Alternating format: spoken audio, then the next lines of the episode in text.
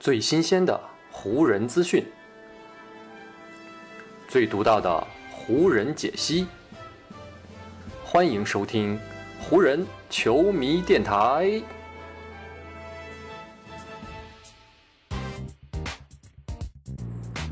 北京时间八月五日，欢迎各位收听全新一期的湖人总湖人球迷电台。我是各位的湖人球迷朋友戴高乐，感谢各位如约打开这一期的电台节目。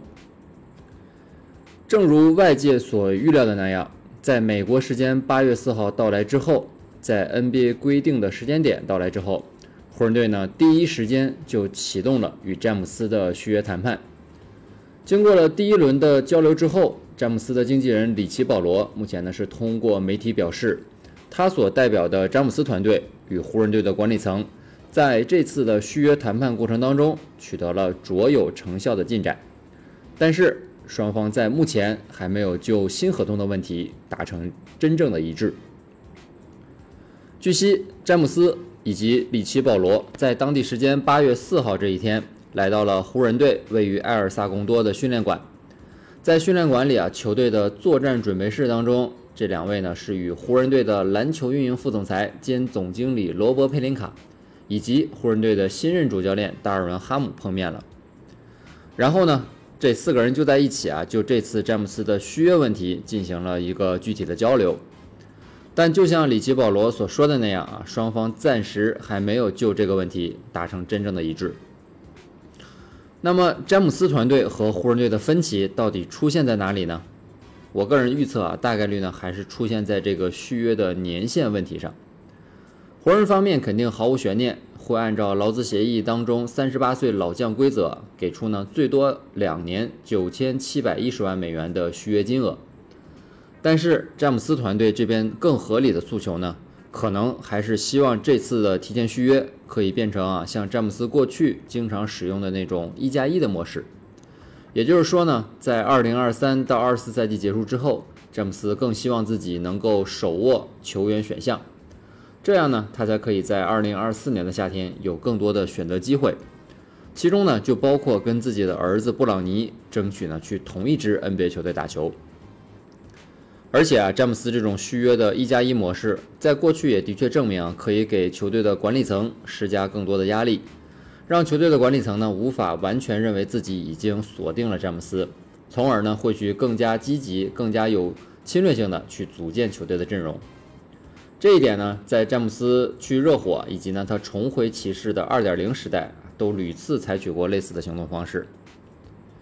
不过呢，詹姆斯在二零一八年加盟湖人的时候呢，是直接就跟球队签下了四年的保障合同。而且在二零二零年球队夺冠之后呢，他又提前跟球队续约了啊，没有像过去那样给自己留出足够的灵活性。所以在过去的这两个夏天，当湖人队的管理层啊出现各种的误判以及失误，导致球队的阵容和成绩出现大幅下滑的时候呢，如今的詹姆斯呢似乎也显得有些无可奈何，没有太多的行动可以去做。所以呢，当今年夏天，当詹姆斯面对自己啊，这可能是职业生涯中最后一次非常关键的续约谈判时，他肯定不想轻易的放弃所有的权利。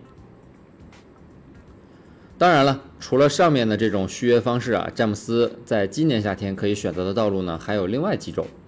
比如呢，詹姆斯大可以直接拒绝湖人队在今年夏天提出的这个续约请求。这样呢，等到明年夏天，詹姆斯呢就可以结束与湖人队的合同，从而呢是恢复自由身，去试水自由球员市场上。虽然那时候啊，詹姆斯距离三十九岁就只剩下五个月的时间了，但是只要看过他最近几个赛季的表现，如果詹姆斯恢复自由身去追逐他的球队，我相信一定是大有人在的。而对湖人队来说，如果在明年夏天就眼睁睁地看着詹姆斯就这样走掉，将会是呢非常大的损失。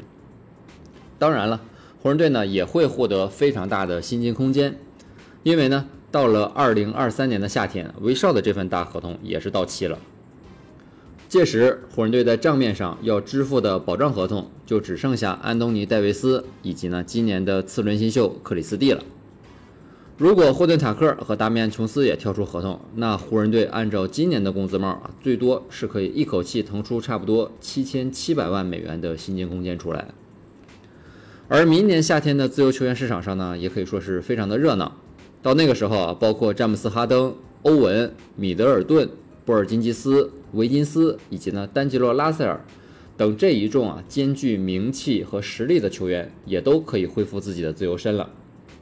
另外呢，在自由球员市场上面，还有包括杰里米·格兰特、迈尔斯·特纳、博扬·博格达诺维奇、勒贝尔、小特伦特等不少非常有特色的球员会进入到市场当中。湖人队呢，到那个时候大可以利用自己充足的薪金空间，以及呢球队已经拥有安东尼·戴维斯这样一位球星的基础，去签约呢另外一位明星加盟，同时呢也可以补充不错的替补阵容和角色球员，这样呢湖人队也是有机会啊尽快的恢复球队的元气的。其实呢，咱们如果顺着这个思路往下想啊，就可以走到詹姆斯与湖人队的另外一种的可能道路上。那就是呢，詹姆斯在今年夏天拒绝湖人队提前续约的要求，然后呢，等到明年夏天再以完全自由球员的身份跟湖人队去谈续约。这种方式呢，詹姆斯在骑士二点零的时代呢，其实也曾经使用过。詹姆斯如果采用这种方式，那么最大的好处呢，是啊，他可能会因为劳资协议的变化，进而呢获得薪金上的提升。因为呢，球员工会在二零二三到二四赛季开始之前，将会跟联盟再次进行劳资协议的谈判了。按照目前的这个态势，工资帽呢，在二零二三到二四赛季啊，大概率呢还是会呈现出这种上涨的态势。所以，如果詹姆斯在今年夏天不提前完成续约，而是等到明年夏天再去谈续约的话，那么他呢就非常有可能会赶上这一波工资帽上扬所带来的红利了。但是对于湖人队来说啊，这显然不是他们所希望看到的。要知道呢，詹姆斯完全有可能在二零二三年的夏天只跟湖人队呢签一年的合同，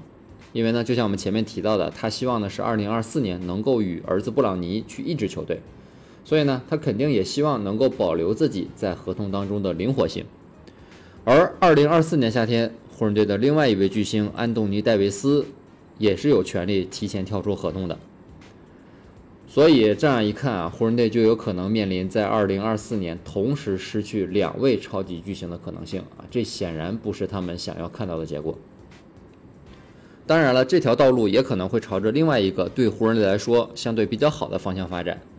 比如恢复自由身的詹姆斯，他其实是有资格在二零二三年的夏天跟湖人队直接签下一份三年、总价值达到一点五亿美元的大合同的。虽然这份合同金额不小啊，但是呢，但其实，在二零二三到二四赛季，詹姆斯的起薪呢是只有四千七百万的。在最理想的条件下啊，湖人队完全可以在保留詹姆斯以及戴维斯这对球队的双子星的情况下，在二零二三年的夏天就一口气腾出三千一百五十万美元的薪金空间。这样的一份空间呢，其实已经足够他们去争取凯瑞·欧文。以及呢，另外一些他们希望在今年夏天去争取，但是呢却没有办法通过交易来获得的球员。所以呢，这种方案对于湖人和詹姆斯来说也算是一个比较双赢的结局。当然，还有另外一些啊可能性比较低的选择，比如呢，让在2023年夏天恢复自由身的詹姆斯啊签一份明显低于薪水，进而呢是给湖人腾出更多的薪金空间，让他们呢可以去签回更多有实力的球员。但这样做的风险就在于啊，呃，一旦被联盟发现啊，这个引发的后续调查将会是湖人队所难以承受的。今年夏天，哈登和七六人就做过类似的操作啊，但是如今已经陷入到联盟的调查当中了。而且呢，如果想要采取这种方案，那就需要呢处在弱势一边的球员群体啊，做出一种明显牺牲的行为。这个呢也不符合詹姆斯如今在联盟当中的地位和身价了。所以呢，这种方案。更多的可能性还是存在于人们的想象当中了。咱们这么综合看下来啊，把上面这几种可能性依次的列举出来，就可以得出一个最后的结论，那就是呢，詹姆斯在今年夏天接受续约啊，并且呢只跟湖人签一份一加一的合同，可能呢是到最后双方都能够接受的一个选择了。从湖人的角度看啊，他们通过这种选择可以至少再留詹姆斯两年的时间。而站在詹姆斯的角度来看呢，他还是保留了自己在二零二四年夏天的灵活性，